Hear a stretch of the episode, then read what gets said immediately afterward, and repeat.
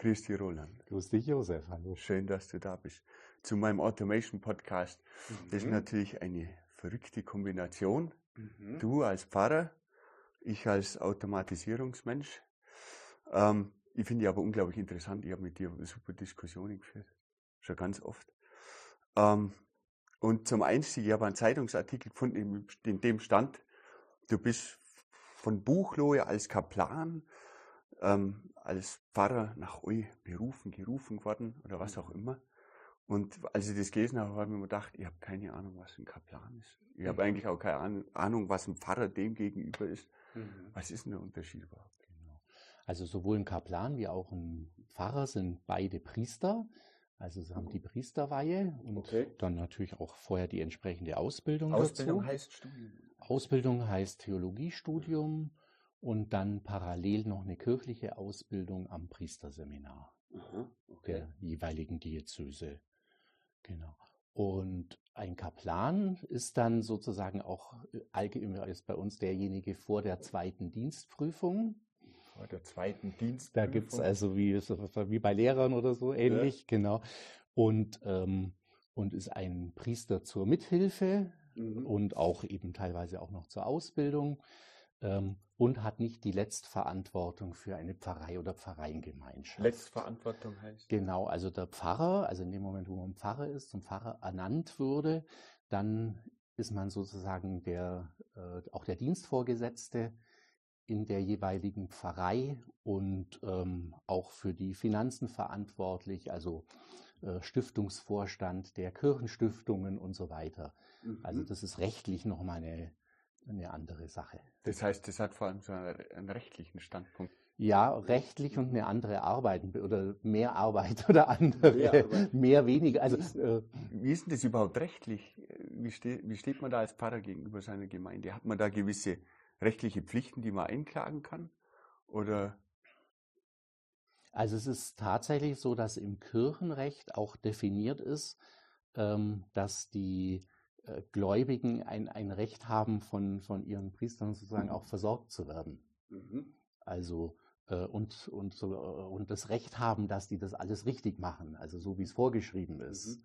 Also da gibt es tatsächlich eine kirchenrechtliche Dimension mhm. und ähm, so vom ja, normalen Recht ist es tatsächlich so, der Pfarrer ist eben halt Dienstvorgesetzter und verantwortlich für die Stiftung, zusammen mit der jeweiligen Kirchenverwaltung. Also mhm. Dienstvorgesetzter für die Angestellten, mhm. aber natürlich nicht für die Ehrenamtlichen. Das hieß jetzt vom, vom, ich sag mal, vom weltlichen Standpunkt aus, wenn mit der Stiftung irgendwelche Gelder hinterzogen würden oder so was ähnliches, dann müsstest du quasi gewissermaßen da Verantwortung für übernehmen. genau, also ich unterschreibe das auch, dass Aha. ich das Wohl der Kirchenstiftungen ähm, im Auge habe und bin da aber nicht allein verantwortlich, weil es ist ja das ja. Geld der Leute vor Ort. Ja. Und deswegen dürfen die Leute vor Ort ja immer die Kirchenverwaltung wählen.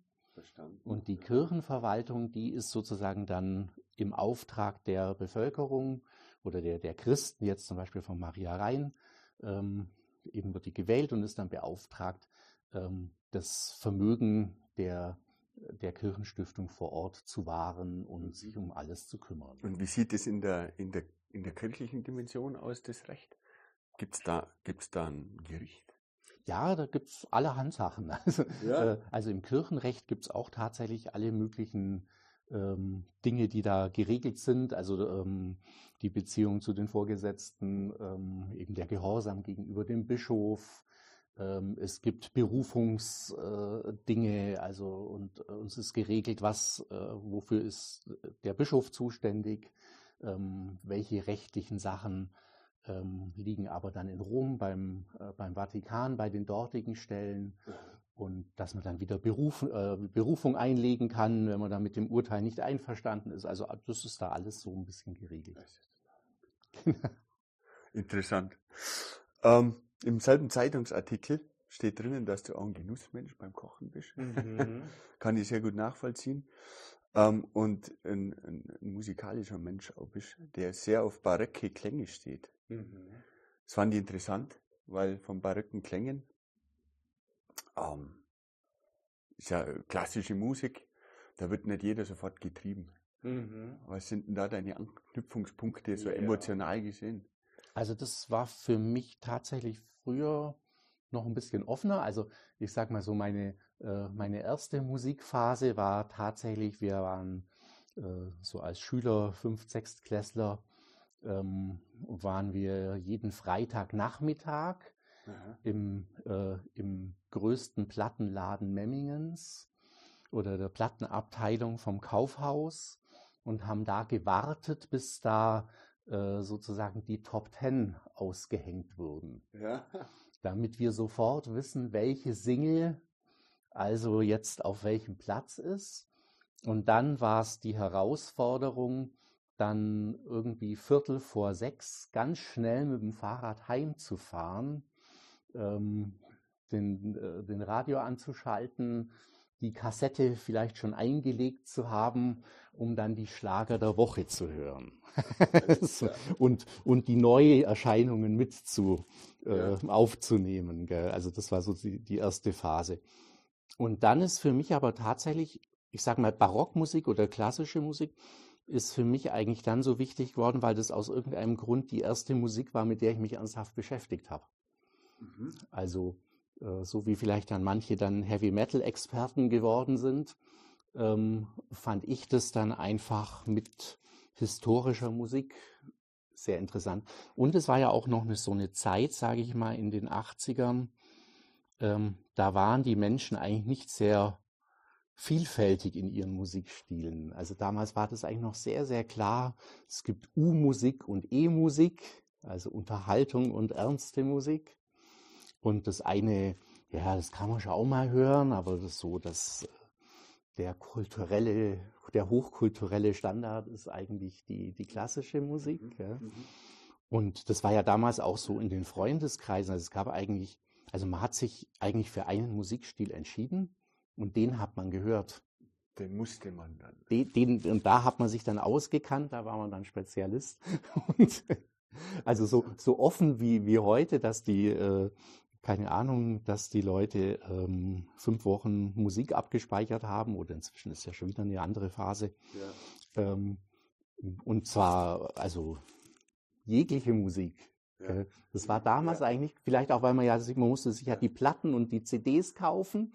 Also deswegen war das dann schon so eine, so eine Sammelgeschichte, wo ich irgendwie ein bisschen, wo man das so kanalisiert hat und eine Expertise auch entwickelt hat es war, es war aber gewiss, ich finde, die, die, Leidenschaft dabei. Ne? Ohne das würden wir ja nicht in den Plattenladen fahren, abwarten, bis es ausgehängt wird, wieder nach Hause radeln, Kassettenrekorder starten.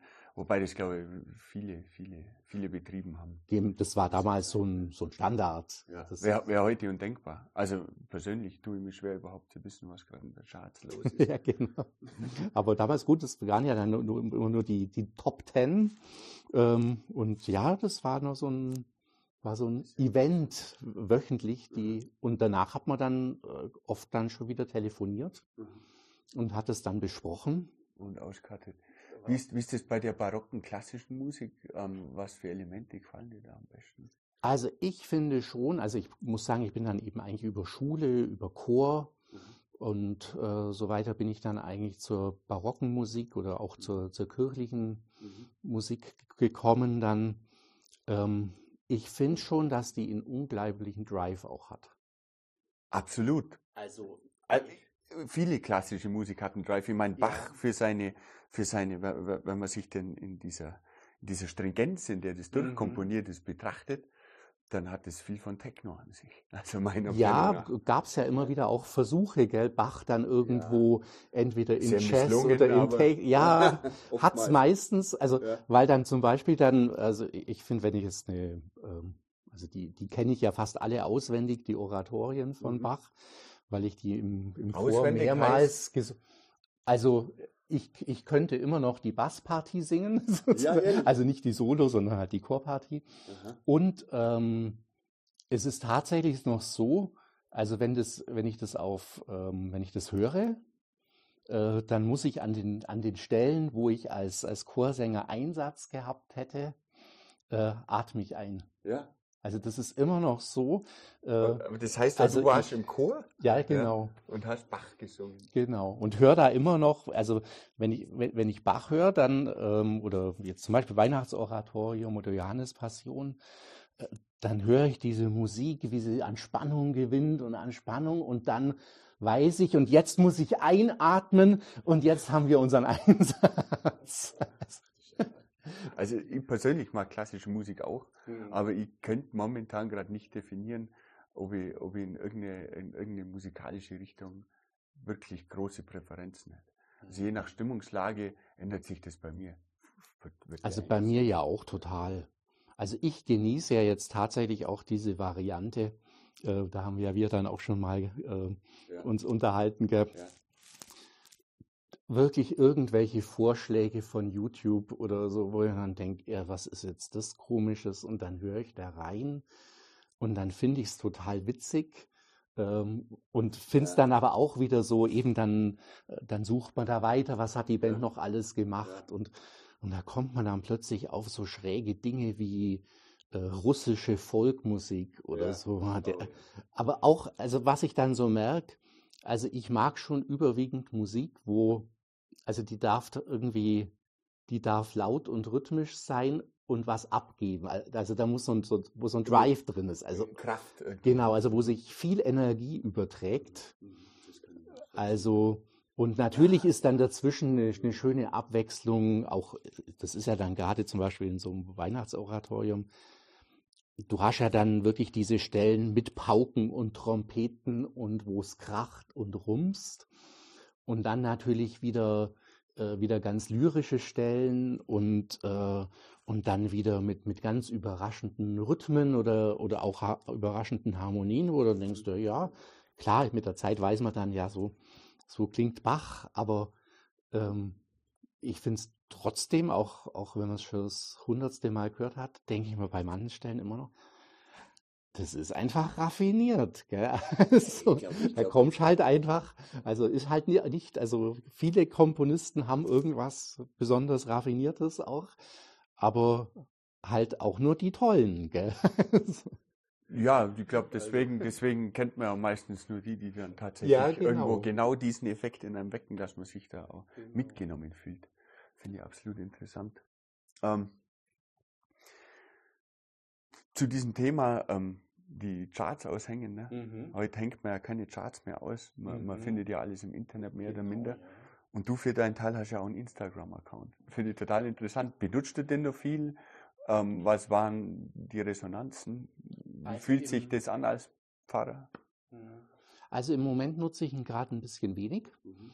weil ich tatsächlich auch so in einer Phase bin, wo ich sage, ich möchte es ganz bewusst irgendwie ähm, mal einige Dinge zur Ruhe kommen lassen ja, ja, und auch äh, und auch neu neu überdenken. Also mhm. wirklich auch drüber nachdenken, was äh, für Entwicklungen gab es in den letzten Jahren, was ähm, was hat man alles probiert, wie war das so, äh, was will man tun. Also für mich ist diese ganze Social Media Geschichte halt einfach das Zeitgemäße, sage ich jetzt mal. Ähm, ich denke mir, so wie man ähm, früher dann halt auf der Straße oder, oder im Wirtshaus äh, sich unterhalten hat ähm, oder halt mit den Kommunikationsmitteln, die, die mhm. damals halt äh, mhm. zur Verfügung waren, so sind es heute halt, ähm, ist es heute halt Social Media. Mhm. Und ich finde, das hat was zu tun mit, also mit, mit Sichtbarkeit, das hat was zu tun mit, mit Reichweite auch, aber auch ganz einfach auch so mit Erreichbarkeit. Mhm. Also ich finde es jetzt, gab es auch schon Diskussionen drüber, aber ähm, in, in einer Welt, sage ich mal, wo das jüngere Drittel der Bevölkerung halt einfach so kommuniziert, äh, kann ich jetzt natürlich sagen, nein, das will ich aber nicht äh, schickt mir ein Fax oder den reitenden Boten oder macht Rauchzeichen, weil ja. ich das andere, alles andere blöd finde. Aber und sagen, ja gut, ist halt. Ähm, ähm, Würdest du das einsetzen für vielleicht als Beispiel eine religiöse Erziehung? könnte man Religiosität vermitteln? Also ich meine, Religion hat viel mit Glauben zu tun. Mhm. Kann man genauso wie Musik äh, ihre Kraft übermittelt, könnte man auch die Kraft vom Glauben äh, über so ein ja. Medium zum Beispiel übertragen. Würde sich das eignen als Medium? Auf jeden Fall. Mhm. Auf jeden Fall. Also es gibt da ja auch ganz, ähm, ganz, ganz intensive Beispiele. Also es gibt ja wirklich ähm, auch Leute im religiösen Bereich, die haben eine ganz enorme Reichweite. Mhm. Also fällt mir jetzt nur der, der Dr. Johannes Hartl vom Gebetshaus in Augsburg mhm. ein, ähm, dem seine Vorträge, ähm, dem seine, seine Impulse, die er gibt, ähm, also für den ist es ganz klar das eines der Mittel der Verkündigung. Also hat man auch sehr stark natürlich gemerkt nochmal in, in der Corona-Zeit, aber mhm. für ihn war das auch vorher schon mhm. normal und ist es immer noch, dass er wirklich immer so die, diesen, also in seinen Posts und in dem, dem Content, den er da produziert, wirklich immer so diesen, also man spürt da immer diesen Gedanken so, mhm was steht jetzt gerade an? Also was ist jetzt die gesellschaftliche Situation? Was, äh, mhm. was haben die Leute jetzt vielleicht für Sorgen, für Probleme? Was geht denen durch den Kopf? Und was kann ich denen aus, aus der Perspektive christlichen Glaubens jetzt dazu sagen? Mhm. Wie, wie, wie, wie analysiert man als Pfarrer die Gesellschaft? Weil du sagst, ähm, was ist bewegt gerade die Gesellschaft? Geht mhm. man da von seiner Kirchengemeinde aus und dem, was man da als Feedback kriegt? Ja, also ich denke, dass man natürlich genauso, also ich zumindest genauso die Medien natürlich mhm. einfach wahrnehme und dann auch äh, das, das eigene, ja, die eigene Resonanz dazu mhm. quasi beobachtet. Mhm. Ähm, was stört einen da? Was ist, was kommt einem ganz neu vor? Ähm, was, äh, was für Emotionen ruft es wach? Und dann ist es natürlich auch so, dass man ja im Gespräch auch wieder mit anderen ist und dann das schon so mitbekommt auch, was, wie die das wieder sehen. Wie wahrt man die eigene Neutralität?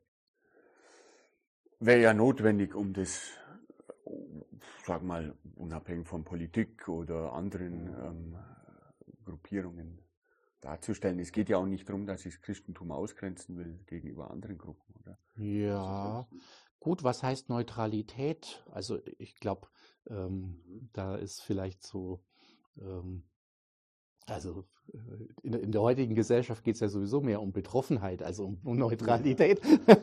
also fast schon manchmal in einem Maße, das etwas, äh, ja, etwas extrem ist. Also wo ja. zu sagen, alles immer wird von der persönlichen Betroffenheit und wer nicht betroffen ist, darf ja eigentlich schon fast nichts mehr dazu sagen. ähm, also ich glaube schon, dass es eine, also ich glaube tatsächlich, dass es natürlich immer um das Persönliche geht. Mhm. Also ähm, und natürlich auch mit dem Ziel oder dem, dem Anspruch, äh, da sind Menschen für sich und für andere natürlich, dann äh, haben, haben wir unterschiedliche Wege. Aber für mich ist natürlich schon der Anspruch, dass ich dann versuche, die Dinge zu verstehen. Also das heißt, ich, ich, äh, ich versuche ja dann das zu reflektieren und mache mir dann Gedanken, ist das jetzt nur mein, ist das jetzt nur meine Emotion oder was fühlen denn da jetzt andere ähm, und wie kommt das alles so? Also äh, sage ich mal, da sind wir ja schon so im, also ich möchte es nicht behaupten, im, im Bereich Wissenschaft, aber mhm, äh, eigentlich ja schon ein bisschen. Aber ich meine, ähm, das ist ja dann schon etwas, wo man vor sich und vor anderen dann auch irgendwie verantworten kann oder verantworten will. Also ich will das, was ich sage, äh, schon verantworten, indem ich drüber nachgedacht habe. Und, und, also, aber man kann es natürlich auch anders machen. Man kann natürlich auch sagen, ich habe Gefühle, die will ich jetzt rausschreien äh, und es ist mir egal, äh, was, äh, was andere denken oder so. Also diese Möglichkeit gäbe es natürlich theoretisch auch. Aber ich glaube jetzt als, als Mensch, der gern nachdenkt und auch als Seelsorger und auch wenn man so in die Öffentlichkeit wirkt, dann will man das natürlich ja verantworten können. Seelsorger, das finde ich ein toller Begriff. Ähm, ist das Teil von der Ausbildung, dass man mit Emotionen umgehen kann? Hat ja auch psychische Dimensionen man kann ja viel anstellen mit den Menschen. Ja. Also es ist keine psychologische Ausbildung. Okay. Und es geht auch eigentlich ja nicht darum in der Seelsorge, ähm, jetzt, ähm, sage ich mal, auf die Psyche der Menschen einzuwirken. Okay. Sondern es ist ja eigentlich, würde ich jetzt sagen, im Glauben geht es ja eigentlich um Freiheit. Mhm. Ähm, und, und um das, was jemand in Freiheit annehmen kann, äh, wofür er sich interessiert. Ähm, deswegen sehe ich jetzt den Seelsorger ja auch nicht als, also weder als Politiker, äh, der Menschen jetzt beeinflussen will, ähm, noch als Therapeut, der, der sie heilen muss. Äh, also ich meine, dass es äh, eigentlich, das muss man natürlich, oder das lernt man auch äh, in der Ausbildung äh, und man hofft, dass es dann auch, auch wirkt. Ähm, man hat eigentlich auch eine, eine Distanz, die dadurch kommt, dass man ja die Freiheit des anderen respektieren muss. Also das ist, sage ich mal, so der, der Punkt. Es gibt natürlich immer auch so eine, ähm, ja, wie soll ich sagen, also so in der gemeinsamen Begeisterung oder so ähm, äh, wird man natürlich, ähm, ja, wie soll ich sagen, äh, äh, entsteht natürlich dann vielleicht auch mal eine Leidenschaft oder so. Aber mhm. es geht jetzt nicht darum, ähm, dass jetzt ein, ein Priester jemandem anderen ähm, emotional manipuliert, äh, damit er gläubig wird, weil das ist ja gar, gar kein Glaube. Also wenn jetzt jemand nee. sagt, ach, den Priester finde ich so toll und weil der so toll ist und weil er so nett zu mir ist oder weil er so gewaltige Reden schwingt, äh, deswegen glaube ich jetzt plötzlich an Gott. Mhm. Das kann ja gar nicht so funktionieren, so kann ja Glaube nicht sein, weil es geht ja da auch wieder um, um, um diese freie Beziehung. Also Glaube ist ja letztlich auch, dass jemand äh,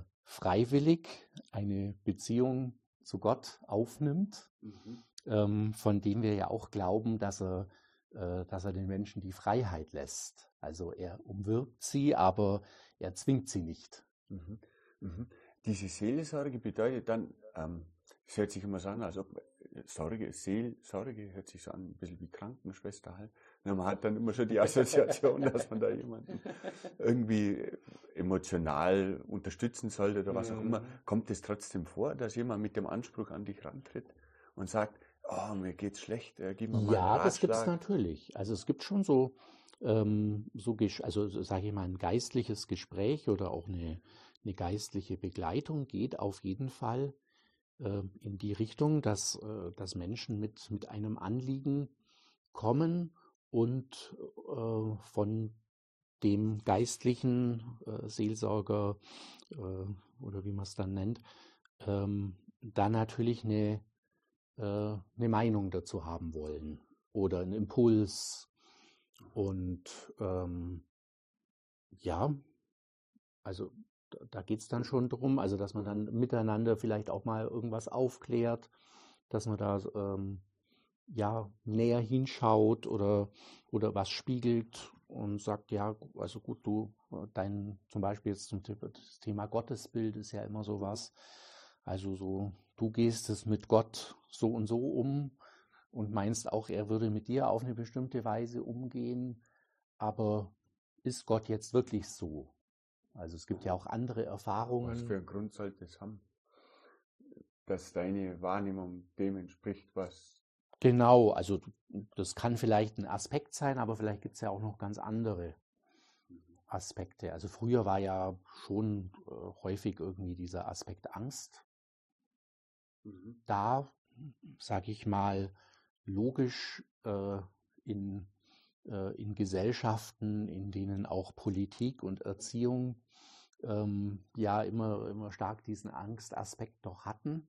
Mhm. Ähm, und dann, ja, oder für jemanden ist oft auch eine, einfach eine persönliche Sache, wo man es gar nicht der Gesellschaft oder der, der Zeit oder so anhängen kann.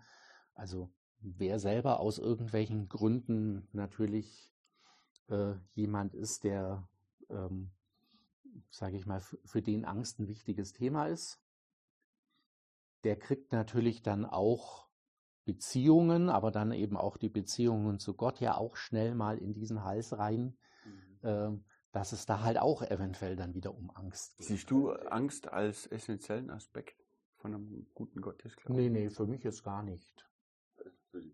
Also, ich weiß nur so ein Beispiel, weil das ja. halt oft historisch oft, oft so war. Oder so. Nee, ich habe also in meiner Erziehung im Glauben von meinen Eltern, aber auch von der Kirche aus habe ich das, Angst war kein wesentlicher Aspekt. Und deswegen, wenn sowas auftaucht, ist es natürlich dann auch spannend, ähm, für, also dass man demjenigen, der das dann äh, thematisiert, zum Beispiel hilft, ja, wo und woher kommt es jetzt? Also mhm. Was, mhm. was gibt es im Leben irgendetwas oder gibt es gibt's, äh, gibt's andere Bereiche im Leben, wo das wo das auch eine Rolle spielt. Mhm. Glaubst du, Angst ist ein guter Motivator? Also ich halte es für einen schlechten Motivator, aber ich glaube schon, dass es auf jeden Fall Mut, also für, für Menschen, also auf irgendeine Weise ist es motivierend. Mhm. Also, ich, ich, ich glaube, also Angst identifiziere ich immer mit Zwang oder ja. mit Antreiben oder sowas. Und ich glaube, das ist so unglaublich unnachhaltig, ist ja außer neumodischer Begriff ähm, weil es die Menschen nicht verändert, sondern sie einfach nur was machen lässt. Ja. Im ersten Moment. Oder auch so Anpassungsprozesse dann.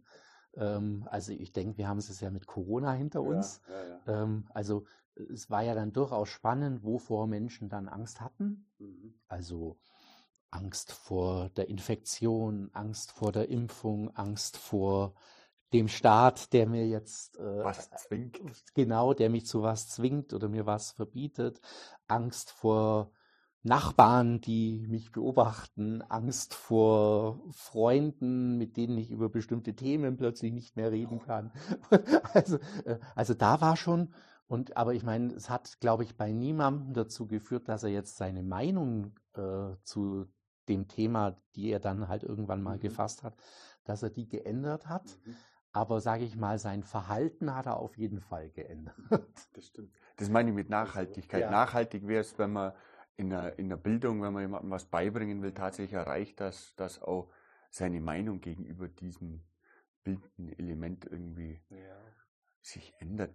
Wobei ich nicht weiß, ob das ein Ziel sein sollte, dass man Meinungen ändert. Ne? Mhm. Aber es wird immer intrinsischer Teil sein. Man kann gewisse Dinge auch nur wahrnehmen, wenn man eine gewisse Meinung dem gegenüber also, hat. Also ich, ich würde mich selber gern als sehr offen und mhm. sehr ähm, offen für alle möglichen Meinungen sehen, aber es gibt Meinungen, die, die sind, die, da fehlt mir das Verständnis. Oder andersrum, wenn ich die, die Tatsachen und die Hintergründe geschildert kriege, dann kann ich die Meinung nicht nachvollziehen, weil ich mich nicht auf den Standpunkt begebe. Sobald ich mir natürlich auf diesen subjektiven Standpunkt mal stelle und das mhm. als, aus dieser Meinung betrachten kann, kann ich sagen, ich habe die Meinung verstanden, aber dann habe ich auch meine eigene Meinung anpasst, meiner Meinung nach, in diesem Moment. Weiß ich nicht.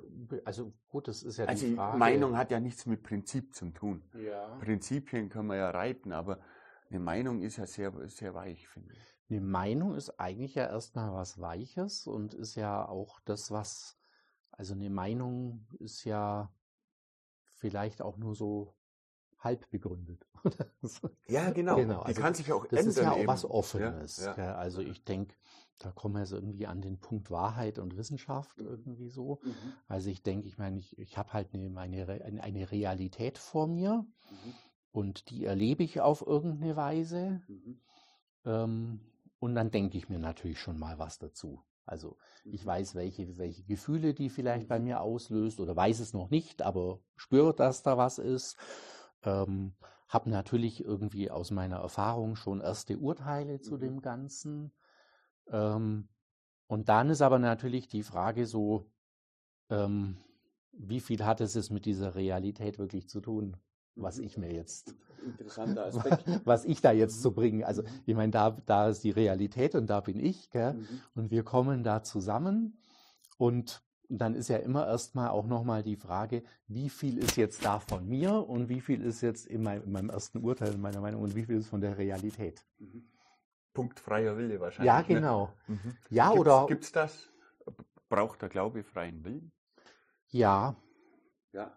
ja, also, also das Konzept Glaube ist also ohne freien Willen ähm, Schwer zu halten. sinnlos. Nimm, nimm, als Gedankenexperiment Ja, genau, nehmen wir so. an, es gibt keinen freien Willen. Tut mir jetzt persönlich nicht weh, also ich fühle mich trotzdem ganz gut. Mhm. Ähm, dann wird es trotzdem Glauben geben, oder? Ja, ist dann die Frage, ist es relevant? Ja, genau. Also, Ja, also genau. ist es, ist, Ist es also, dann relevant? ist es dem- relevant an der oder, oder ist es dann, ja, und für wen ist es relevant und letztlich ja auch dann die Frage, was hat es dann mit der, was hat es mit der Wirklichkeit zu tun? Also ist es dann so, wie ich glaube? Also, das, also für den Glauben ist schon äh, freier Wille ganz wichtig, Freiheit ganz wichtig. Und deswegen ist eigentlich auch, um da noch ganz kurz die, dann die Kurve zu, zum, oder äh, den, den, das abzuschließen, ähm, sind alle Dinge, die manipulierend sind, natürlich eigentlich gegen die Freiheit und gegen den Glauben. Das heißt, Also- einen wirklichen Missionar kann es gar nicht geben. Ja, doch, es kann den Missionar geben, der eben von dem Zeugnis ablegt, was, was er meint. Okay. und äh, den anderen aber die frei, also das den Leuten erzählt und die an- und oder die das halt mitbekommen und ähm, aber ohne also ohne Tricks. Also, da- manipulieren beinhaltet, Tricks anzuwenden. finde ich schon. Aber, ja. aber ähm, Tricks sind ja heute sehr diffizil. Ne? Also wir wissen alle, wie uns das Internet beeinflusst Mhm. und dass wir Anzeigen geschaltet Ja. kriegen, Dinge vorgetragen kriegen, blöd Mhm. gesagt. Ähm, Beispiel Klingelton, in Klingelton klingelt so, dass man besonders gern aufs Handy reagiert. Mhm. Und das sind ja alles sehr designte Dinge, Ja. ähm, die einen ja gewissermaßen äh, trotzdem beeinflussen, Mhm. obwohl sie eigentlich auch nur eine Darstellung sind. Ja, ist halt eine gewisse Art. Mhm. Und ein Missionar dürfte sich von solchen, äh, dürfte sich dem nicht bedienen. Also der, der dürfte Ja. jetzt dieses so, so ein, so ein, es gibt ja ein paar so Bücher, die so um die Jahrhundertwende erschienen sind zur Meinungsbildung und Meinungsforschung. Ähm, der dürfte sich diesen Inhalten eigentlich nicht bedienen, seitdem es die gibt. Und davor schon, oder? Also, ja, gut, ich meine, er muss es selber natürlich dann wissen.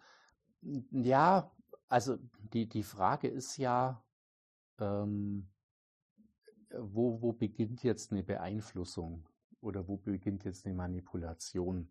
Also, ich denke jetzt, äh, keine Ahnung, äh, dann der, der begeisternde Musiker und äh, tolle Musiker, der eben andere begeistert, ist es dann, aber wird, der, wird halt der andere in seiner Freiheit eingeschränkt. Das wäre so jetzt.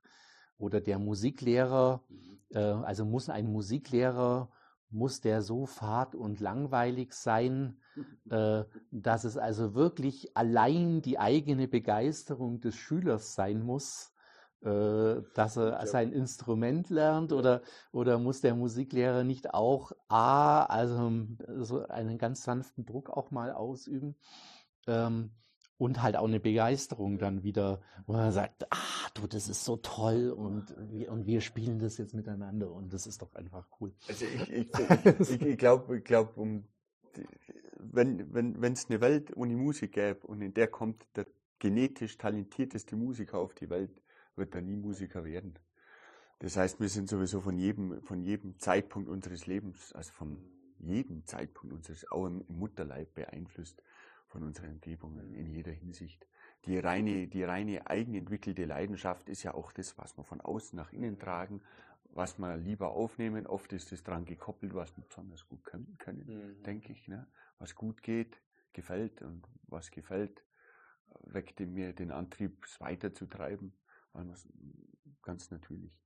Sehr interessant. Und da kommen wir bei der Freiheit natürlich dann auch wieder zu so, so unterschiedlichen Konzeptionen. Also ähm, ist Freiheit real, sinnvoll gedacht, äh, eben etwas, äh, wo ich frei bin von allem. Also äh, Ja. kann ich nur die totale Freiheit haben, wenn es in meinem Leben sozusagen nichts gibt.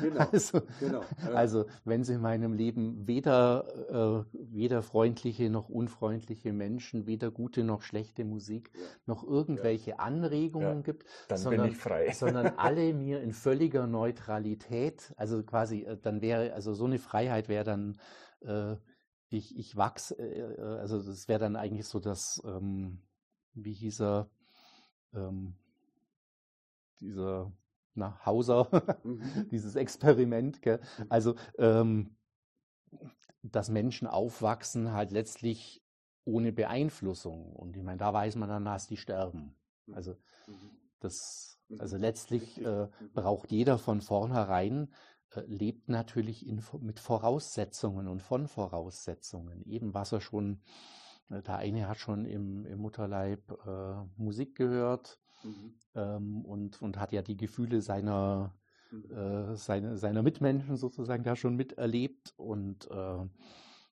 ja, und, und dann wird ja dauernd, also, also ein, ein Leben in dieser Form von Freiheit, äh, dass es einfach nichts gibt, was mich beeinflusst und das dann angeblich dazu führen würde, äh, dass ich dann die absolute Fähigkeit habe, mich zu entscheiden äh, zwischen allem mhm. oder für alles. Hm. Also da würde ja die Realität würde uns ja dann sagen, äh, faktisch würde, könnte ich mich dann gar nicht entscheiden und auch für gar nichts, weil ich ja nichts kann und nichts kenne und für nichts, nichts eine Leidenschaft habe. Also deswegen finde ich mir, wir konstruieren auch manchmal dann so, ähm, so Idealzustände ähm, in Gedanken, wo man sagen muss, ja, also das kann man jetzt schon so denken mal, oder kann, aber aber eigentlich nicht, gell? weil es ja so in der Realität auch also nicht sein kann und weil wir es auch so gar nicht wollen. Ne? Dieser, dieser Begriff Freiheit, der, der, der, das hängt ja dann von der Definition ab. Auf das läuft es ja im Endeffekt genau, hinaus. Ja. Also diese totale Freiheit, die du gerade beschrieben hast, die wird völlig unrealistisch. Mhm. Auf der anderen Seite, jemand, der in einem Gefängnis sitzt, äh, da wird jeder sagen, der besitzt jetzt in langläufigen Begriff keine Freiheit, wobei ja. vielleicht der eine oder andere auch da seine Freiheit finden mag, weil er eben losgelöst wird von dieser Gesellschaft, die ihm vielleicht äußerst viel Schmerz verursacht hat oder was auch immer. Mag ja alles, mag ja alles möglich sein. Gibt es da für diesen Begriff dann eine saubere Definition von Kirchenseite oder wie wird das definiert? Also Glaubensseite, ich denke jeder ich glaube, wenn man vom Glauben sprechen würde, müsste man sagen, das macht jeder für sich. Gibt es da ja. rechtliche Vorgaben, weil wir vorhin nee, beim rechtlich jetzt nie, rechtlich ja. ist sicher nicht. Äh, doch, also es gibt die rechtliche Vorgabe, dass man äh, niemanden zu was zwingen kann. Also, ja. Die gibt es natürlich. Mhm. Ähm, oder auch solche Sachen, wenn äh, zum Beispiel auch so, ein, so eine Formulierung, wenn jemand eine unüberwindliche Abneigung gegen irgendwas hat, Mhm. dann kann ich das von dem nicht verlangen, mhm. weil, mhm.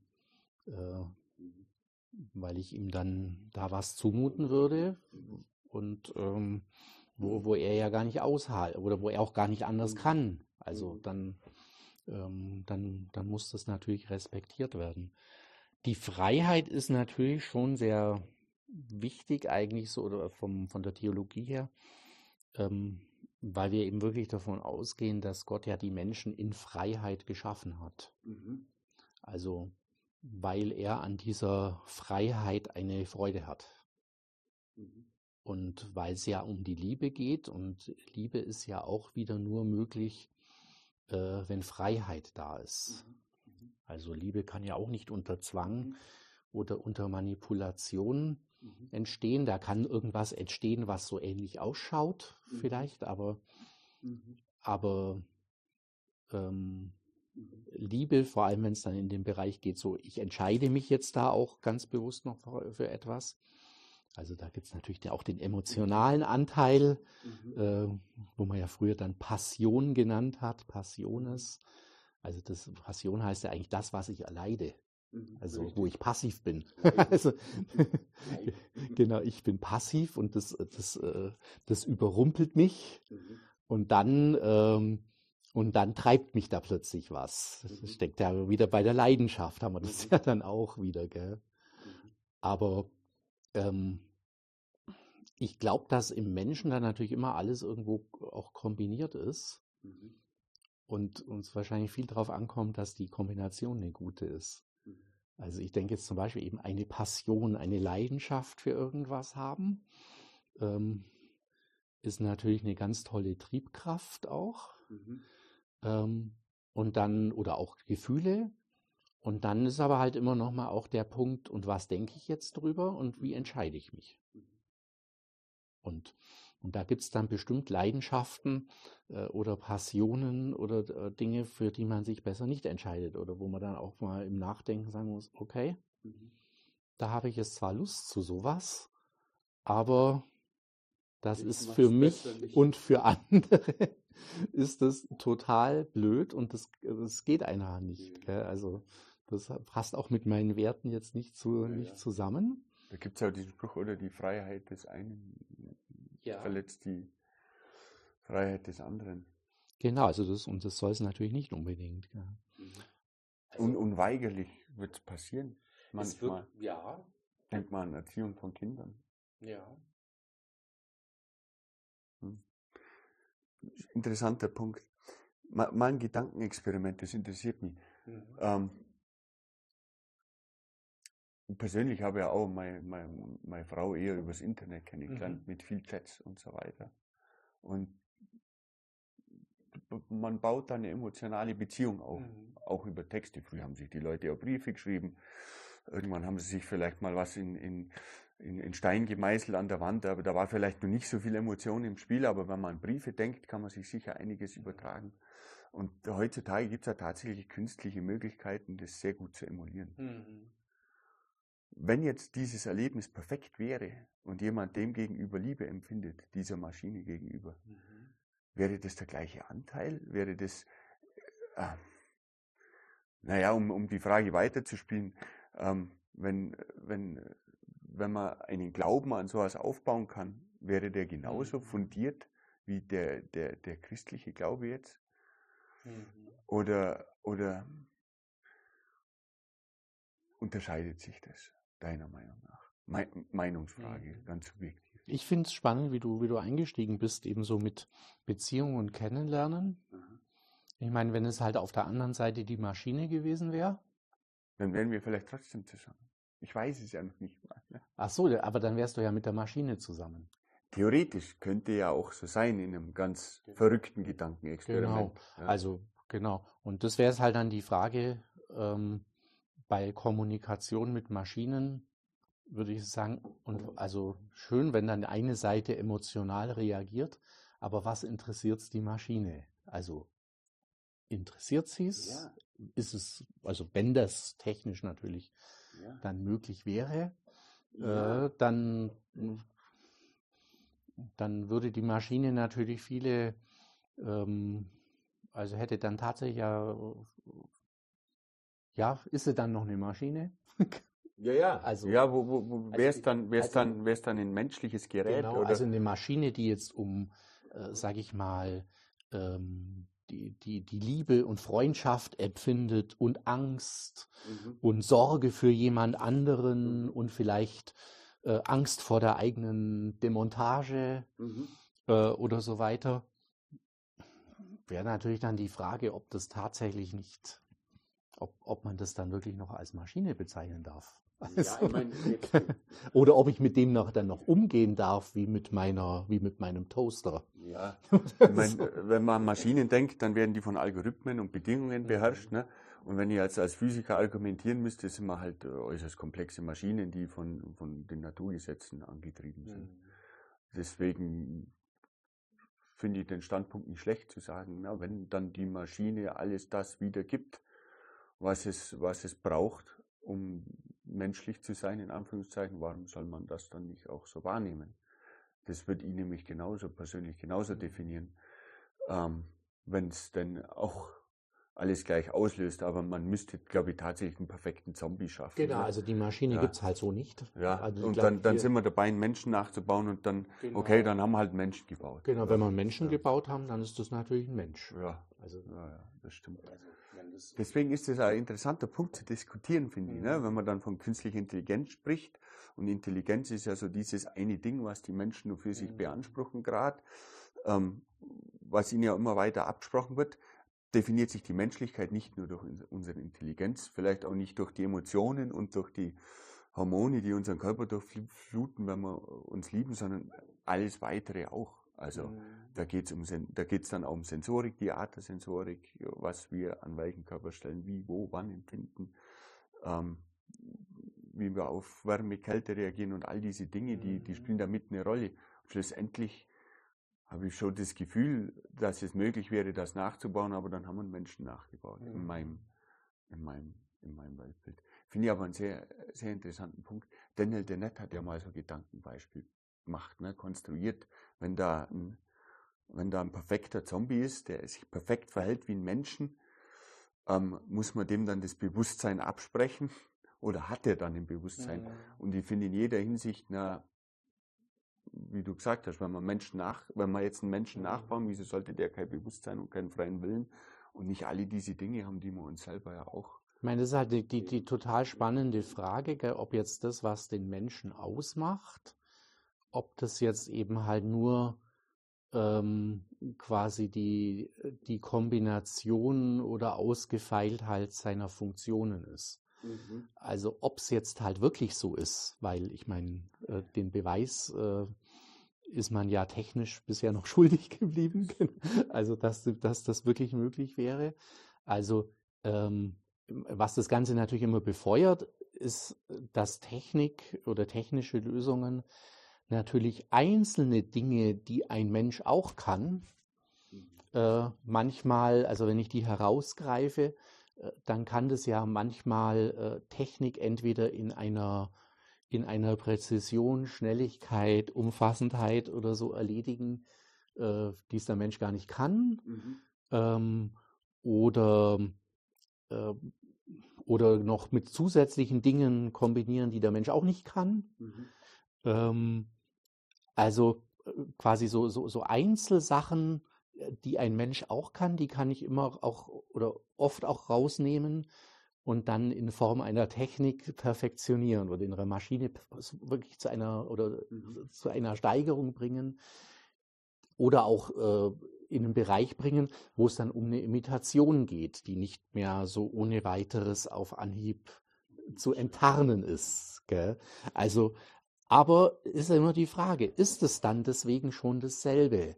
Weil dahinter stehen natürlich, ich meine, da gibt es ja eine alte Tradition auch, so quasi, und das war halt immer auch was anderes, halt immer, was sage ich mal, was technisch auch gerade modern war.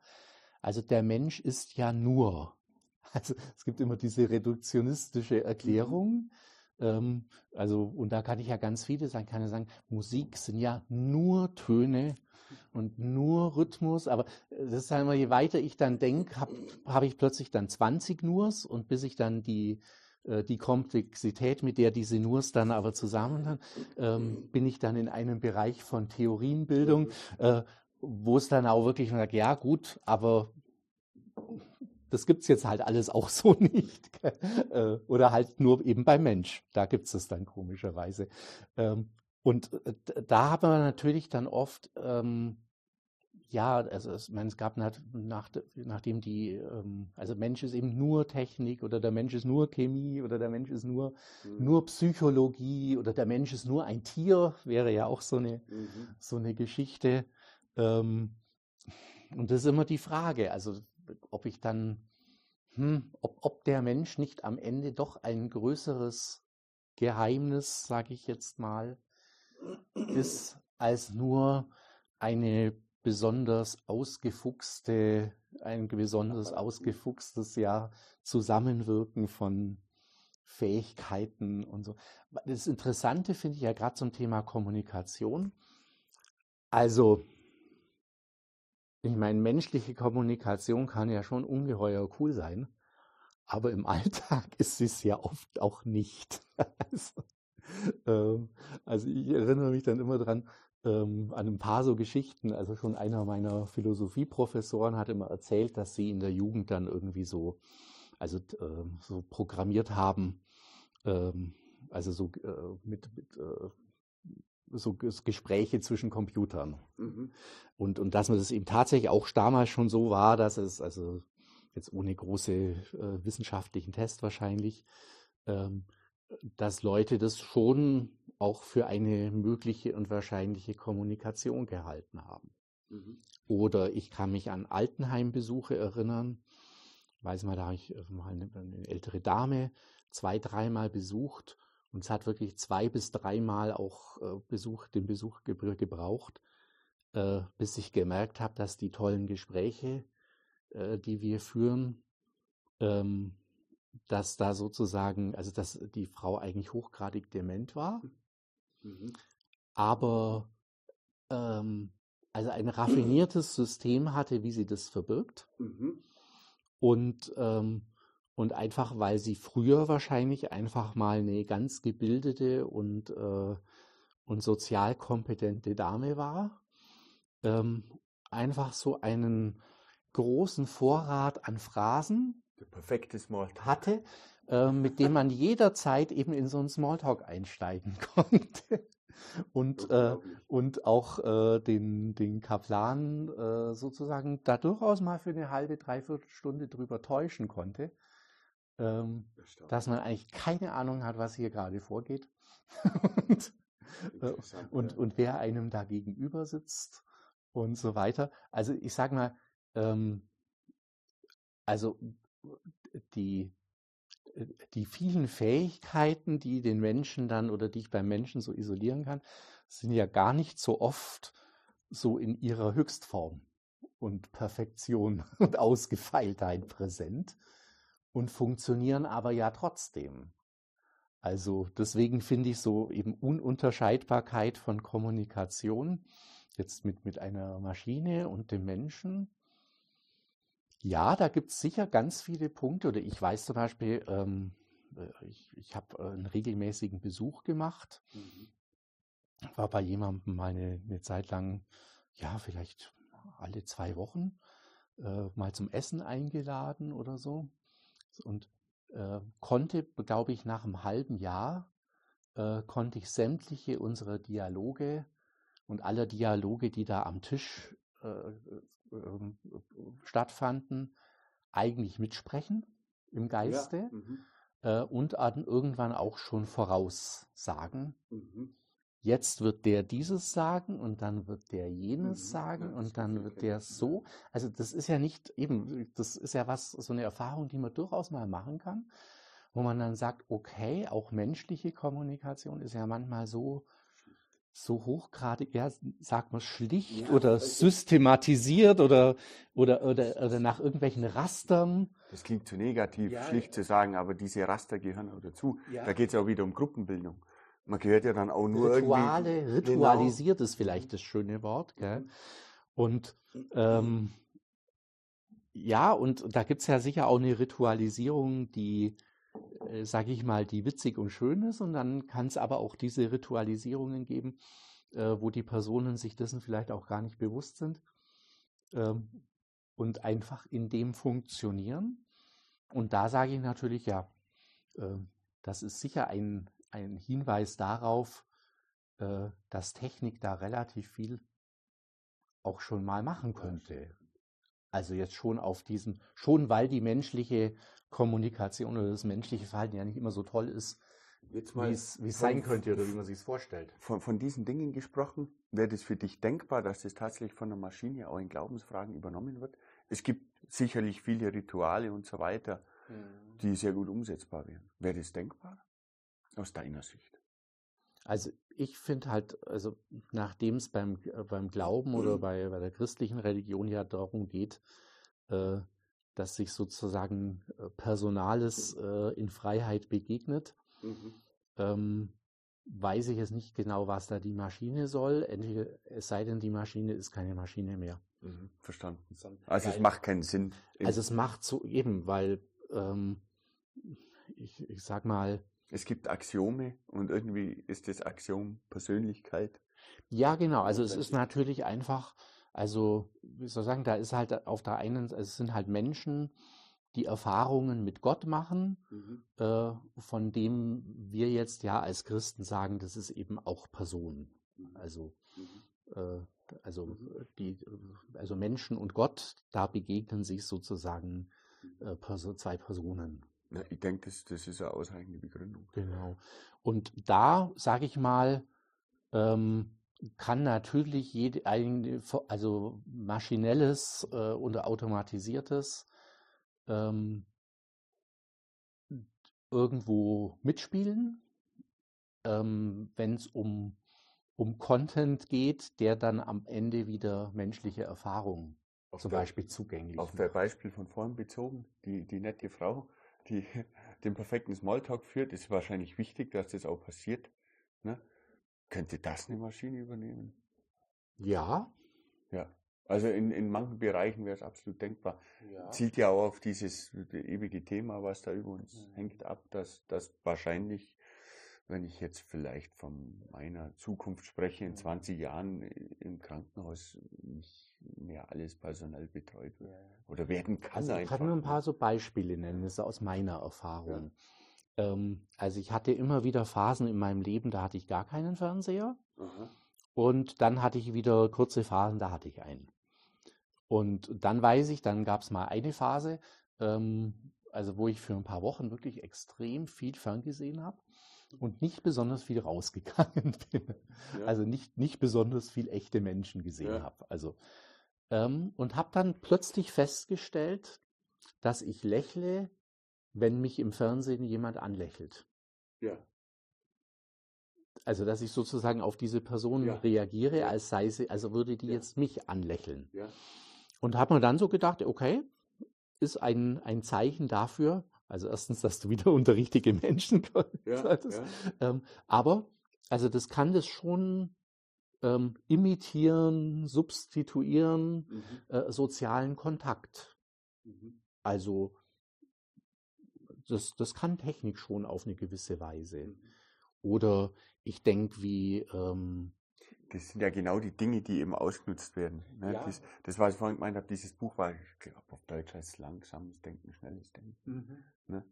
Und das sind ja genauso so Dinge, die da zuhauf aufgezählt ja. werden. Ne? Wenn man sich irgendwie einen Stift in, ja, über die Oberlippe klemmt und dann immer so halten muss, kriegt man Runzeln auf der Stirn, findet einen Comic plötzlich nicht mehr so witzig, mhm. wie wenn man Grinsen ja, so zwischen, also die, zwischen den Mund nimmt mhm. und dann die ganze Zeit lachen muss. Äh, unwillkürlich. Mhm. Und das sind ja auch genau die Dinge, die dann genutzt werden, um mhm.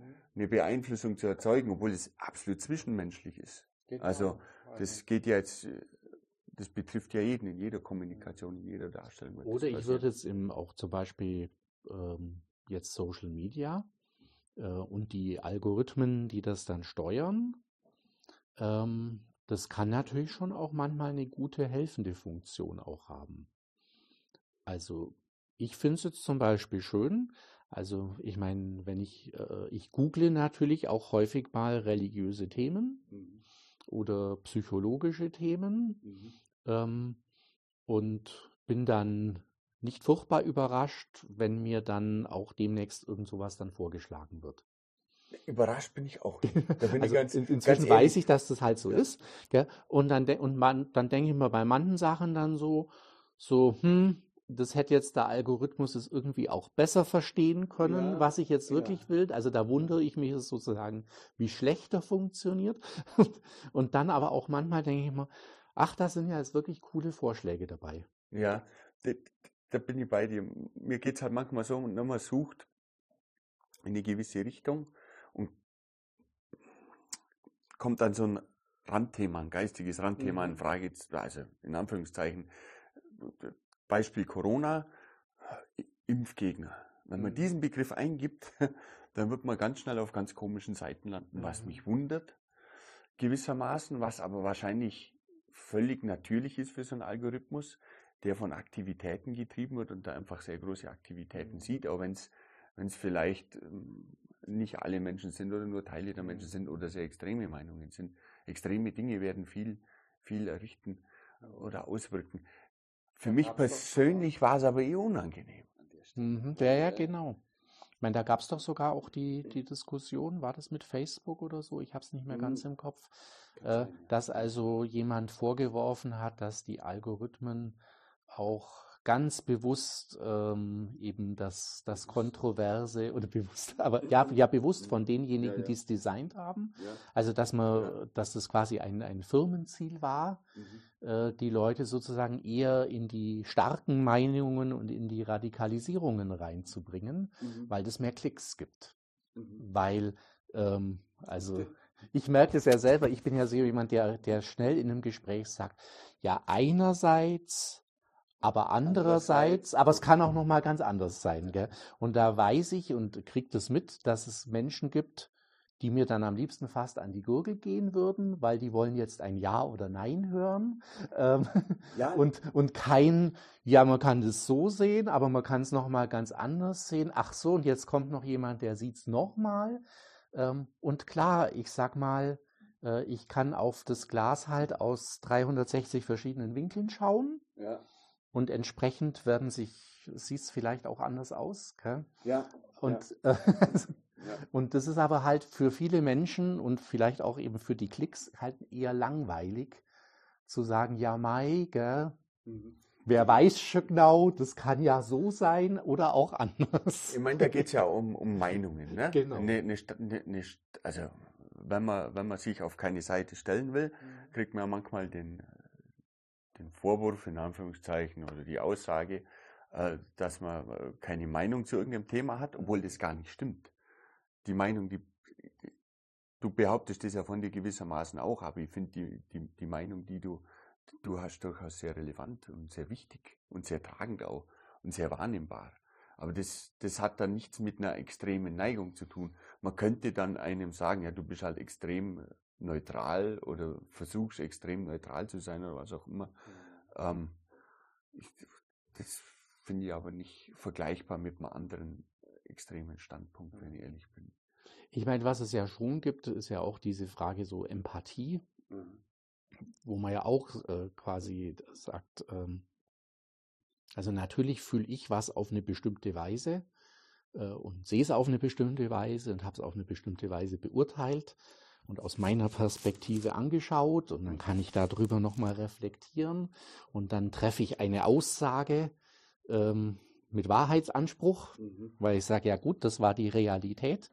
Mhm. Ich habe jetzt alle meine Mittel eingesetzt, mhm. äh, um das jetzt hier zu beschreiben und, mhm. zu, und zu beurteilen. Deswegen gehe ich jetzt auch davon aus, dass das, was ich sage, jetzt wahrscheinlich auch stimmen wird. Okay. Mhm. Und trotzdem ähm, gibt es aber ja dann noch die Möglichkeit zu sagen, okay, aber jetzt schaut da jemand von da drüben. Mhm. Ja. Und der schaut jetzt aber gar nicht so fröhlich wie ich schaue, der schaut irgendwie ganz traurig. Mhm. Also der nimmt jetzt dieselbe Sache offensichtlich ganz, ganz anders wahr wie ich. Mhm. Und dann sage ich mal, ist es ja auch so eine, so eine Fähigkeit, also nicht nur vom Denken her, sondern auch vom Fühlen, das auch wahrzunehmen. Also ob man ob man dem dann hundertprozentig gerecht wird. Es gibt ja auch mal Leute, die sagen, ich weiß genau, wie du fühlst. Und man denkt, nee, das, also wie denn? Erklär mir einfach, wie das gehen soll. Also natürlich weißt du nicht genau, wie ich fühle, aber ich finde es zumindest mal anerkennenswert, dass, äh, dass jemand sich damit auseinandersetzt, dass ein anderer sich anders fühlen könnte. Also ich weiß nicht, ob das eine Art von Empathie ist, der Spruch, ist ganz eher, ehrlich. Nein, nein, das, das es fühlt sich, fühlt sich fürs Gegenüber meiner Meinung nach nämlich genau andersrum ja, ja, an. Ne? Genau, Wenn man sagt, ich weiß genau, was du fühlst, genau, du brauchst gar nicht reden, ist mir eigentlich genau, völlig wurscht, was Das ist eigentlich du, total ja. grenzüberschreitend.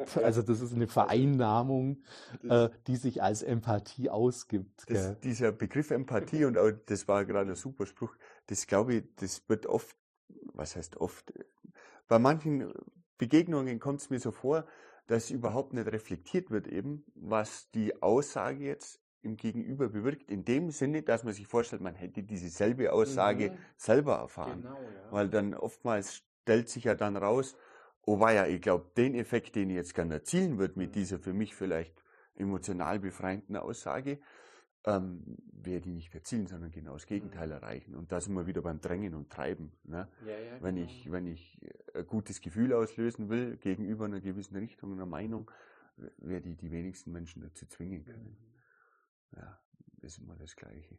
Also diese Automatisierung oder die, ja. äh, die Algorithmen, muss ich sagen, haben mir schon viele schöne Dinge beschert. Ja.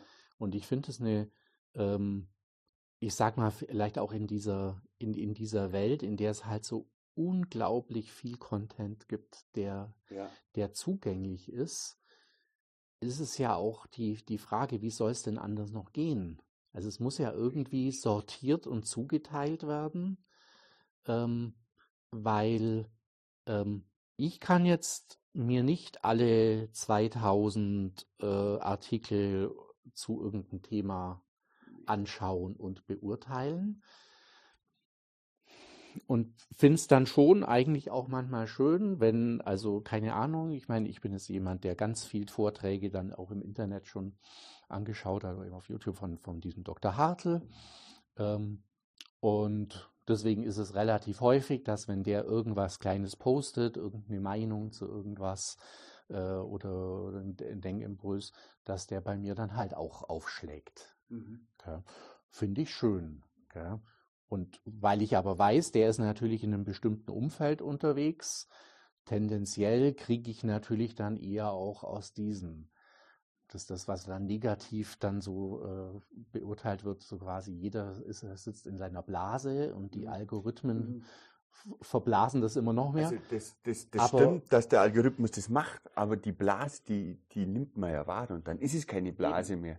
Ich glaube, das sind die, das sind die einfachsten Beeinflussungen, die wir ja. ertragen müssen. Das sind eher die, die wir nicht wahrnehmen. Von dem, was du vorhin gesprochen hast, von diesem Lachen oder diesen anderen Dingen, vom, vom Klingelton, der richtig klingt. Mhm. Weil wenn ich nicht davon gelesen hätte, dann würde ich mir nichts ja. denken. Jetzt weiß ich, jetzt hilft es mir immer noch nichts. Aber was will ich? Gell? Will ich einen Klingelton, wo es mich jedes Mal, wo ich denke, ich höre ihn äh, gar nicht.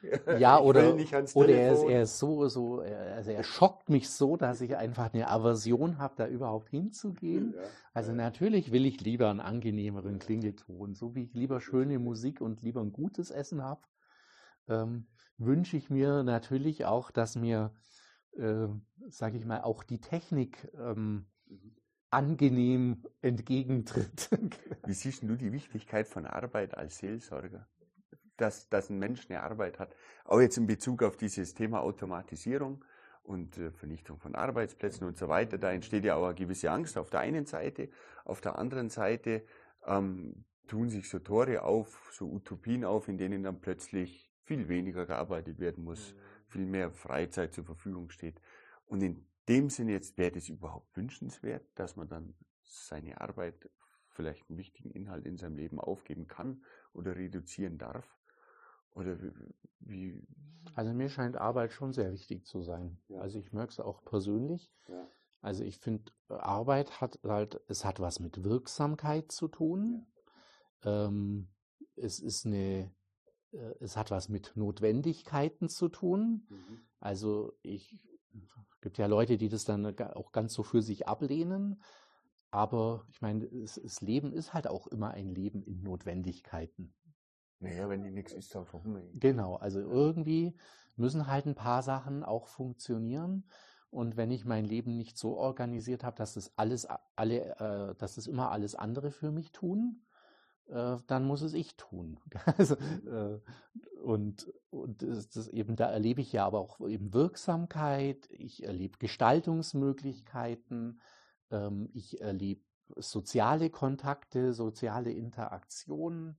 Ich mache was, mache was mit jemand zusammen, hat ja auch immer noch mal eine andere Qualität. Ich entwickle mich persönlich weiter. Entwickle mich da weiter stell fest, so Hobbes, der hat ja einen völlig anderen Zugang zu dem Thema. Sehr cool, wie der das, der geht das Ganze anders an. So kann man ja auch manchmal lernen, mhm. wo man dann sagt, also ich weiß noch, ich habe mich mal in irgendein Thema, ähm, äh, ein Verwaltungsthema ganz furchtbar ge geärgert.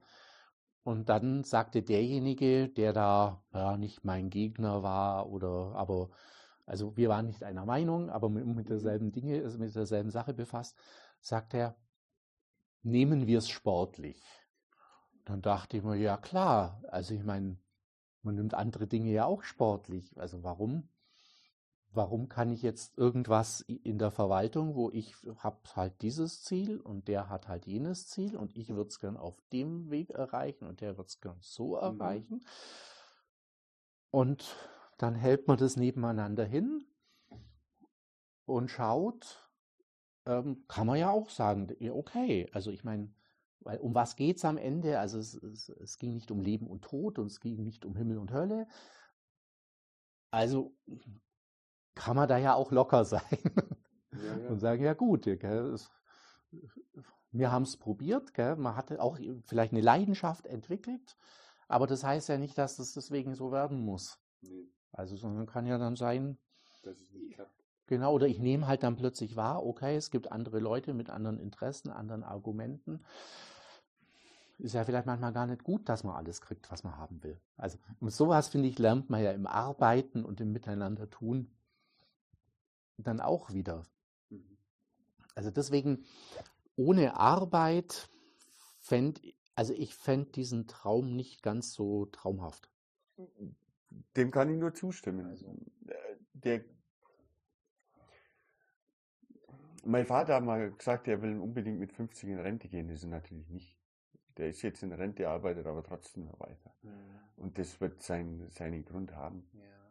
Dieser, dieser Traum, diese Utopie, das ist auch irgendwas gesellschaftlich getriebenes. Mhm weiß, ich weiß auch nicht, wo, woher genau der Wunsch rühren kann. Ein, da sind wir ja wieder bei dieser, in, bei dieser völligen Freiheit, äh, ein Leben zu führen in, in einem Umfeld, in dem, in dem es keinen Grund gibt. Ne? Das hat, in dem es keinen Grund gibt einfach. Ne? Ja, okay, gehe heute Basketball spielen, morgen mhm. Musik machen, dann gehe wieder auf den Berg und dann gehe wieder runter schlussendlich wird dann auch wieder das Ähnliche passieren, was Arbeit entspricht. Einer wird sagen, ach, ich hänge jetzt in die Musik rein, das funktioniert gut, oder ach, ich gehe jetzt nur auf fünf mhm. Berge hoch, weil ich das am besten kann. Und dann wird der sich da auch einen gewissen Arbeitsalltag auferlegen. Mhm. Vielleicht in anderen Bereichen. Ich denke, die Arbeitswelt wird sich weiterentwickeln die Wahrnehmung von Arbeit. Also ich würde da zwei Punkte einhaken, eben da bei der Freiheit, ja. wo du warst, und dann aber eben auch, äh, wie erleben wir denn Arbeit? Also kann ich natürlich auch sagen, jetzt wie vorher bei der Kommunikation, äh, wir erleben Arbeit natürlich nicht immer so, wie sie gerade am allerschönsten und besten und tollsten ist, also, sondern häufig natürlich eben in einer Zeit zum Beispiel begonnen Industrialisierung, mhm. Ähm, mhm. die, ähm, die Arbeit oder der, der Mensch quasi als Anhängsel einer Maschine, mhm. der dann auch am besten funktioniert wie eine Maschine. Mhm. Ähm, und äh, der ist am Fließband und muss einfach immer denselben Handgriff machen, weil das viel effektiver ist, als wenn, also zumindest nach der damaligen Meinung. Äh, inzwischen gibt es ja wieder andere Forschung dazu. Man, also, will, man will das äh, Effizienteste aus Menschen raus. Genau, also der. Mensch ist quasi ja. auch kein, äh, ist nur noch Mittel zum Zweck. Ja, und hat selber keinen Wert. Und wenn ich natürlich arbeite und selber das dann auch so erlebe und sage, okay, ich bin halt für meinen Chef, für diese Gesellschaft, ich bin halt ein Mittel zum Zweck, austauschbar, verschleißbar, ähm, ohne menschlichen Wert, ohne der Fähigkeit, mich da entfalten zu können. Ich kann da auch nichts dazulernen, weil ich bin da irgendwie, äh, ich hetz halt von einem zum anderen. Ähm, ich meine, und das war, früher war es halt in, in unserer Kultur war es halt dann Industrialisierung, was weiß ich, die Arbeit am Webstuhl, am mechanisierten, äh, die einen halt nach ein paar Jahrzehnten dann taub und ja. hustend und ins Grab gebracht hat. Heute denke ich mal manchmal, äh, keine Ahnung, wenn, wenn um, wenn um 10 Uhr der Lieferfahrer kommt und schon schnauft und komplett durchgeschwitzt ist, dann denke ich, okay, weiß auch nicht, was der jetzt am, am Ende seines Arbeitstages, für was sich der dann da noch interessiert und ob sich der dann noch schöne Gedanken macht oder wichtige oder ernsthafte oder ob der nicht einfach nur fertig ist. Also, ich meine, wenn man Arbeit so erlebt, ähm, und gibt es ja im, im, sag ich mal, im, im gut bezahlten wie im schlecht bezahlten Bereich gibt es ja bestimmt auch Arbeitsumfelder, also wo die Leute halt einfach sagen, also ich will das ja so gar nicht, gell? Bin ja, bin mhm. ja Mensch. Also von daher kommt wahrscheinlich auch so eine negative Auffassung von Arbeit, also die ja schon in der Realität ihre Berech oder ihren Grund hat.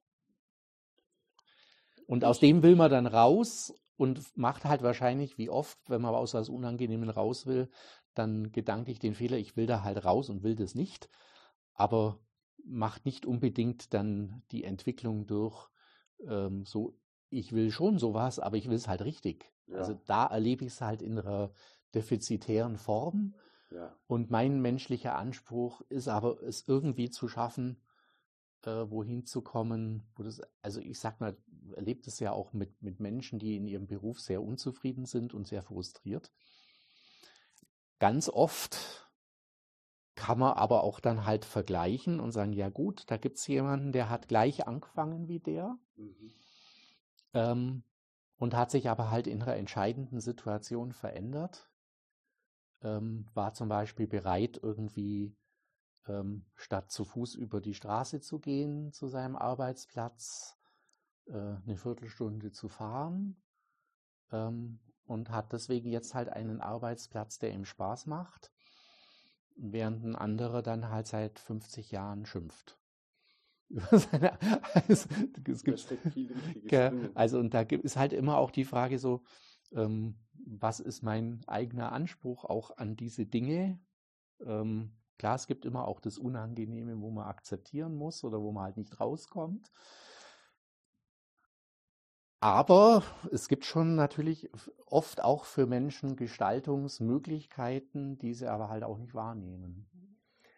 Das, das stimmt. Das ist dann auch schade. Das stimmt. Nee, das ist wirklich eine, Oder sie nehmen es wahr und dann muss man sagen, alle Achtung. Das ist ein interessanter Punkt, wenn ihr an Menschen denkt, die gegenüber ihrer Arbeit jammern, in Anführungszeichen, ähm, stellt sich mir immer die Frage, na, dann ändert es doch. Also gerade momentan ist in den meisten Fällen irgendwas Technisches, um das es dann geht, oder irgendeine Abteilung oder was auch immer. Und ich denke mir, dich hält gar nichts da. Mhm. Ja, du müsstest das nur ändern. Du müsstest das nur ändern. Jetzt sofort bei der, bei der, bei dem Arbeitskräftemangel, der gerade herrscht, mhm. wird das kein Problem darstellen, den Schritt zu tun. Es ist einfach nur die Angst vor Veränderung. Mhm. Angst, schlechtes Wort. Ich glaube einfach, die, der Wunsch, dass alles gleich bleibt. Dieses ja. ur, urmenschliche Verlangen, dass sich nichts ändert. Ne?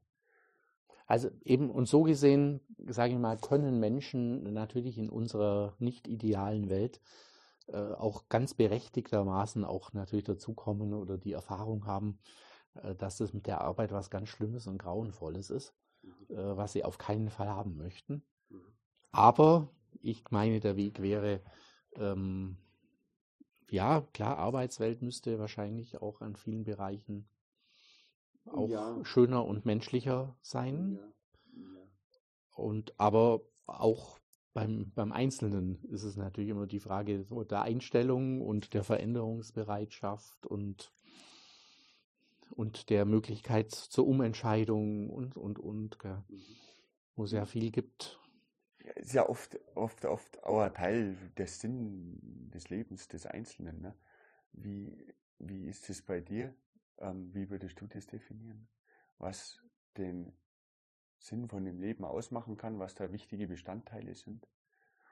Für jemanden, der jetzt gerade alt wird, in Anführungszeichen, jetzt gerade heranwächst, in, in, so eine Arbeitswelt reingerät, vielleicht mit diesen Bedingungen äh, ich bin Generation Z in Anführungszeichen, mhm. ich, ich will das alles nicht und äh, gib mir das Geld einfach so, keine Ahnung. ja. Also ich finde schon, ich finde schon Ziele einfach was Wichtiges. Mhm.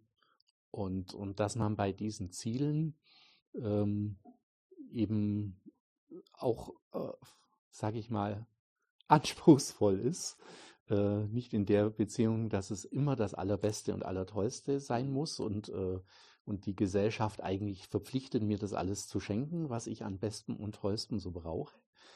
Diese Tendenz gibt es ja auch.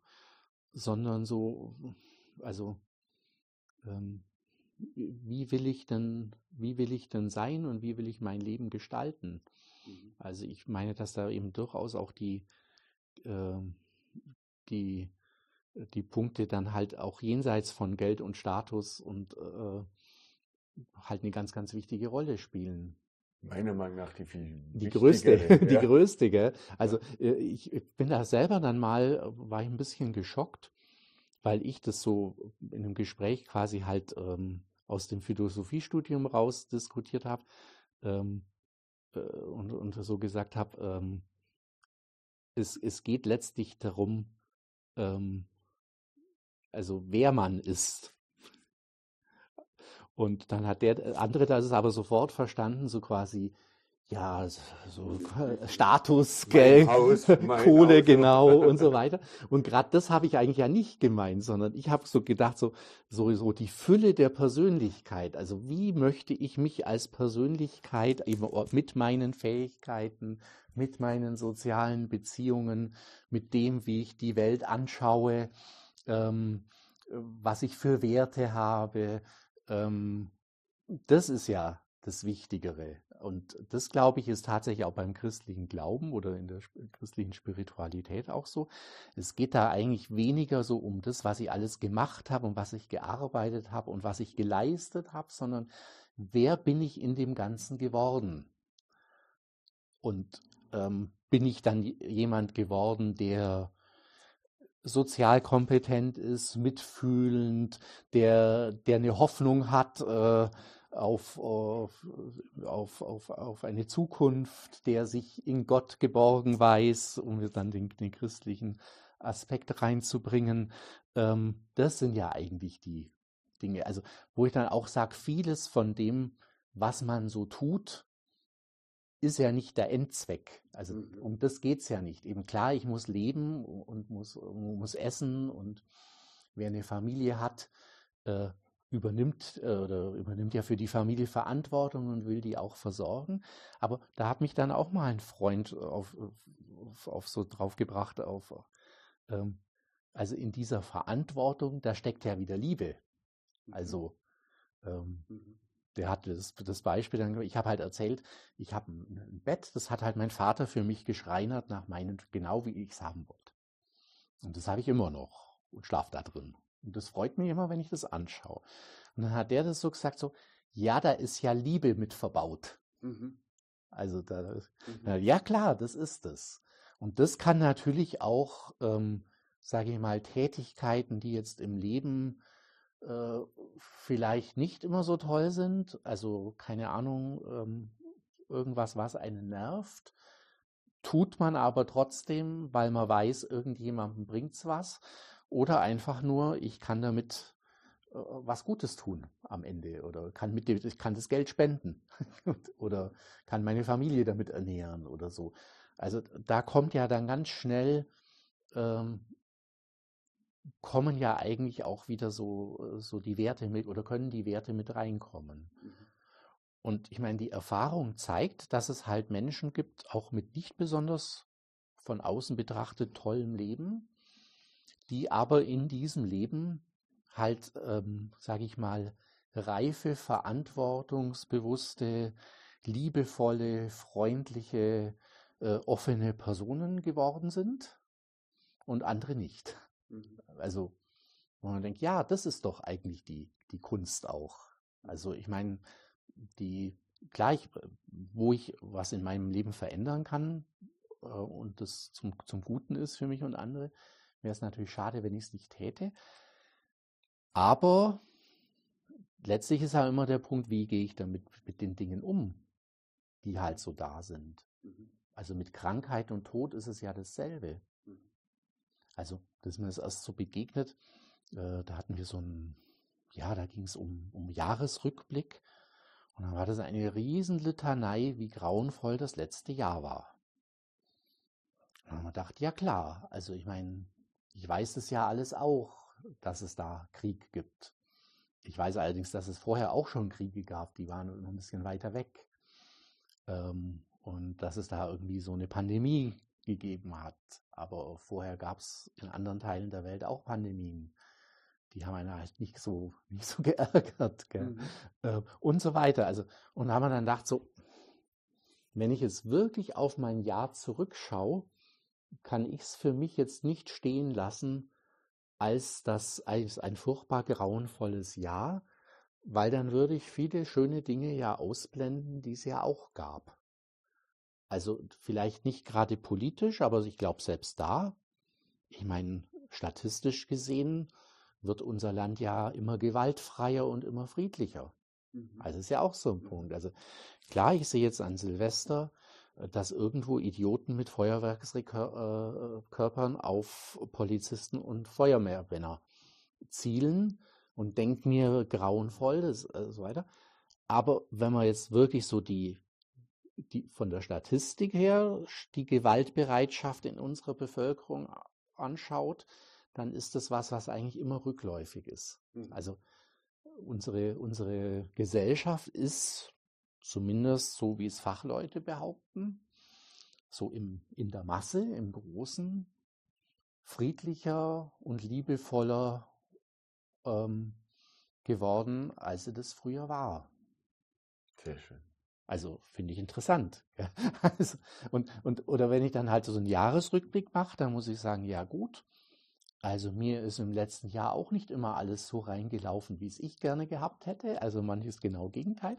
Ähm, und trotzdem kann ich ja nicht ausblenden, wie viele schöne Begegnungen man hatte, was man alles genossen hat, was einem Menschen Interessantes erzählt haben. Ähm, und kann da nur so ein Beispiel sagen, jetzt aus, aus der letzten Zeit, ähm, wo dann halt eine Frau gesagt hat, beim Tod ihrer Mutter, wie gut, dass wir sie vor zwei Jahren zu uns genommen haben. Mhm. Also da war nicht das Negative, so quasi, ja, jetzt ist die Mutter tot, mhm. sondern da war eben, wir haben zwei intensive Jahre und, äh, und, und können jetzt wirklich sagen, quasi, also wir hatten diese gute Zeit und wir konnten es ihr gut machen und wir sind unserer Verantwortung gerecht geworden und, und haben es keinen Grund, äh, da irgendwas, also, äh, also wir sind da jetzt im Frieden mit dieser Situation und wenn wir das nicht gemacht hätten, dann wären wir jetzt nicht im Frieden mit dieser, mit dem, wie es ist. Und da muss ich sagen, dann kann ich auch, egal wie grauenvoll das äh, die Politik oder irgendwas um mich herum war, finde ich, kann ich dieses Positive ja aus meinem Leben oder aus diesem Jahresrückblick eigentlich nicht rausnehmen, ähm, ohne das einseitig irgendwo in eine, ähm, in eine falsch negative Richtung zu bringen, wo man denkt, ja, also stimmt ja so eigentlich nicht.